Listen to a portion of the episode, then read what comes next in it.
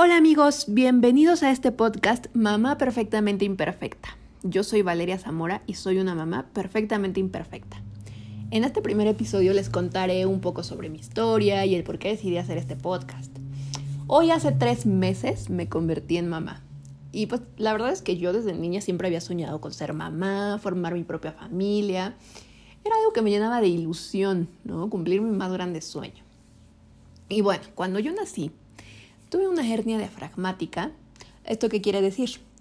Es que yo nací sin diafragma, más bien, el diafragma no se formó bien, por lo que mis órganos estaban revueltos, ¿no? Entonces, a los 11 días de nacida, me tuvieron que hacer una intervención quirúrgica para colocar una malla y que ésta hiciera la función del diafragma. Eh, después de que pasó un mes de esta cirugía, pues la malla se rompió así que tuvieron que intervenirme nuevamente y colocar una nueva malla, eh, poner mis órganos en su lugar. Y esta cirugía resultó ser todo un éxito. Eh, y bueno, pasó mucho tiempo eh, de recuperación, realmente estuve como dos años en recuperación. durante estos dos años, pues tuve diversas complicaciones como neumonía, reflujo, entre algunas otras cosas y pues estos dos años estuve prácticamente encerrada en mi casa pues, con mis papás. O sea, no, no podían salir, no podían recibir visitas. Fueron dos años complicados. Pero después de esto, pues ya no tenía algún riesgo eh, para poder hacer mi vida normal, ¿no? Entonces, pues mi infancia y mi adolescencia transcurrieron de manera normal.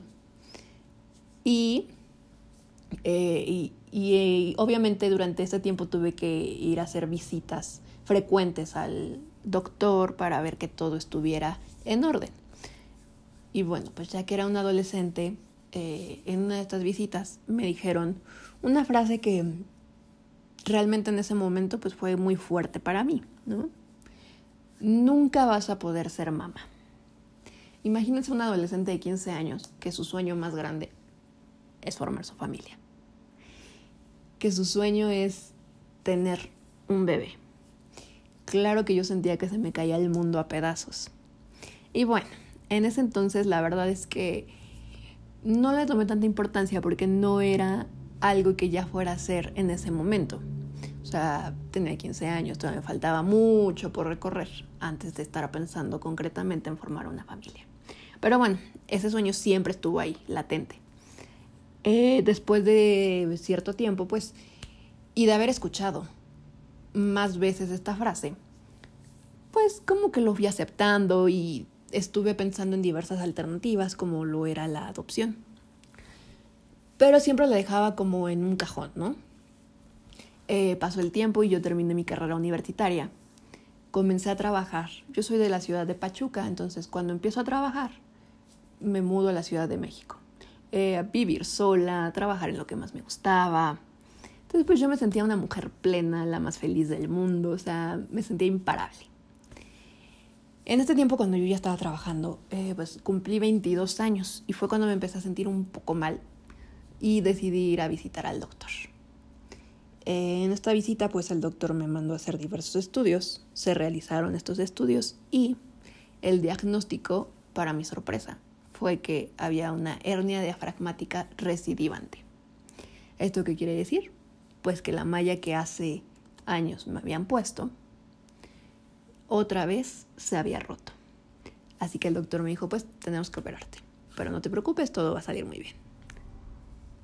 Así que me operaron un 12 de diciembre del 2017. Eh, la cirugía fue todo un éxito. La verdad es que, pues, el doctor me dijo que hubo complicaciones en la cirugía, o sea, se tardó mucho, pero al final todo salió muy bien. Tuve un tiempo de recuperación, digamos, de tres semanas a un mes. Y después de esta recuperación, pues em, comencé a sentirme mal nuevamente. Así que platiqué con el doctor y él me dijo que pues, me tenía que hacer nuevos estudios. Y resultó que derivado de la cirugía tuve un pequeño desperfecto en el estómago, así que me operaron al mes, que fue en febrero del 2018, em, de, de este, del estómago. Bueno, pues pasó tiempo y yo ya estaba muy bien. Para ser exactos, pasó otro mes, ¿no? Ya era marzo del 2018. Y me volví a sentir mal, así que pues acudí al doctor nuevamente porque tenía los mismos síntomas que tuve antes de la cirugía. Ahora tenía un problema en el hemidiafragma derecho. Me, habían operado del hemidiafragma izquierdo. Ahora el hemidiafragma derecho estaba flácido y mis órganos estaban buscando regresar a, a, la parte de arriba. Y como del lado izquierdo ya estaba, pues le estaba impidiendo el paso la malla, pues buscaban del lado derecho.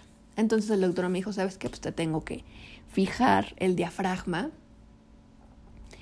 pero no lo puedo hacer ahora porque pues ya tienes dos cirugías recientes y por la anestesia que hemos administrado en tu cuerpo, pues sería más riesgoso. Así que tenemos que esperar seis meses para que te vuelva a operar. Fueron seis largos meses en los que pues yo me puse a pensar el por qué, el para qué, cómo era posible que a mí me estuviera sucediendo esto, si mi vida iba a ser así, ¿no? De estar pensando en qué otra cirugía me van a hacer o por qué. Entonces, eh, pues tuve que renunciar al trabajo, eh, me regresé a Pachuca a vivir con mis papás, pues para estar más tranquila. Pasaron seis meses y pues fui al doctor nuevamente, me operaron y esta cirugía era la última. Resultó ser un éxito, obviamente. Em, y el doctor me dijo, mira, ¿sabes qué? O sea, puede que en algún momento tengas que volver a al doctor, te tengan que volver a operar. Pero si sigues todas las indicaciones que te estamos dando, no vas a tener ningún problema. Así que bueno, pues hasta la fecha las he seguido. De hecho, después de meses de la recuperación, pues pude seguir con mi vida normal, regresé a trabajar. Y obviamente la idea de ser mamá seguía presente. Por supuesto que me daba miedo la respuesta. Así que pues lo dejé de lado porque en ese momento pues, no, no tenía una pareja y pues no eran mis planes a un corto plazo. Después de unos meses conocí al amor de mi vida. Así que la idea de, formar una familia estuvo más presente. Eh, cuando lo hablé con él, eh, pues decidimos ir con los especialistas a informarnos sobre el riesgo de un embarazo y si sí se podía llevar a cabo. Entonces, yo acudí con la ginecóloga Nelia Char, que la pueden encontrar en Instagram como doctora.neliachar. Ella me explicó cada una de mis dudas y la verdad es que desde un principio me dijo que no había ningún problema para poder embarazarme. Realmente cuando escuché las palabras sentí que volaba por las nubes, porque pues, el sueño de mi vida poco a poco se lo había visto desvanecerse y regresaba a mí. Así que meses después tuve la mejor noticia de toda mi vida. Pues la prueba de embarazo había dado positivo. Eh, pues me sentía la más feliz Claro que también tenía muchos nervios porque pues mi vida dio un giro de 180 grados, ¿no? O sea, por un lado yo decía, no va a pasar nada, por otro lado decía, ¿qué tal si sí? ¿Qué tal si soy del ese 1% que, que crees que sí pasó, ¿no? Eh, también, pues otra cosa que empezaba era la contingencia por la pandemia del coronavirus. Pues ahora todo era muy diferente de lo que yo había soñado, o sea,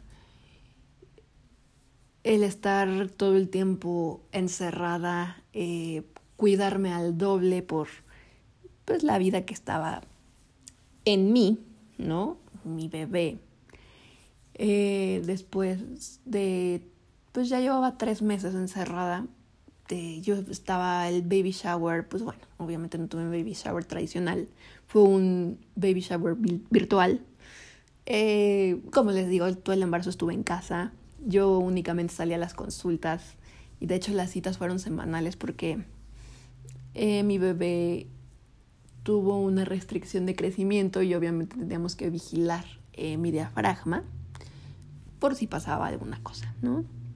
Entonces fue un tiempo de angustia, de nervios, de que en cualquier momento podían hacer mi bebé. Pero bueno, pues yo dejé todo en manos de Dios y todo salió muy bien llegó el día, el 14 de septiembre de este año. Eh, pues mi esposo y yo tuvimos la cita más importante de nuestras vidas. Ustedes mamás me van a entender. Unas citas ciegas con el amor de nuestra vida. Eh, ya saben que es amor a primera vista, porque pues ahí está, ahí estaba nuestra preciosa princesa.